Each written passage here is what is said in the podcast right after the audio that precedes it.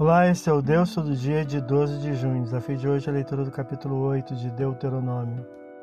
O autor prossegue a instar com o povo a obedecer e praticar as leis, versículo 1, com a preocupação de recordar a condução e feitos divinos durante os 40 anos de peregrinação, durante os quais os provou, versículo 2, humilhando-os e sustentando-os, versículo 3. Faz uso do ensino que o Messias utilizou diante do tentador.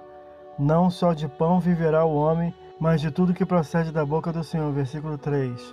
Recorda a preservação e disciplina do Senhor sobre seu povo, como um homem disciplina seu filho. Versículos 4 e 5. Ao qual deveria temer, guardando os mandamentos. Versículo 6. Pois o concedeu a excelente terra, da qual ora toma posse. Versículos 7 e 9. Com gratidão. Versículo 10. Também deveriam ter o cuidado de não esquecê-lo, como a seus mandamentos e cuidado. Versículo 11 a 16 com a ingratidão e soberba, versículo 17, o que do contrário os faria perecer, versículo 18 a 20. Esse é o Deus todo dia, boa leitura que você possa ouvir Deus falar através da sua palavra.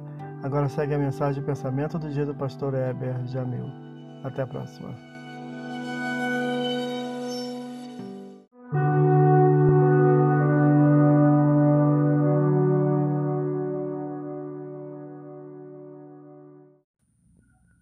Pensamento do dia.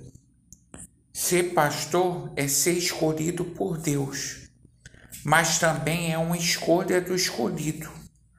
É como um fogo que queima, só encontra descanso se exercer o chamado.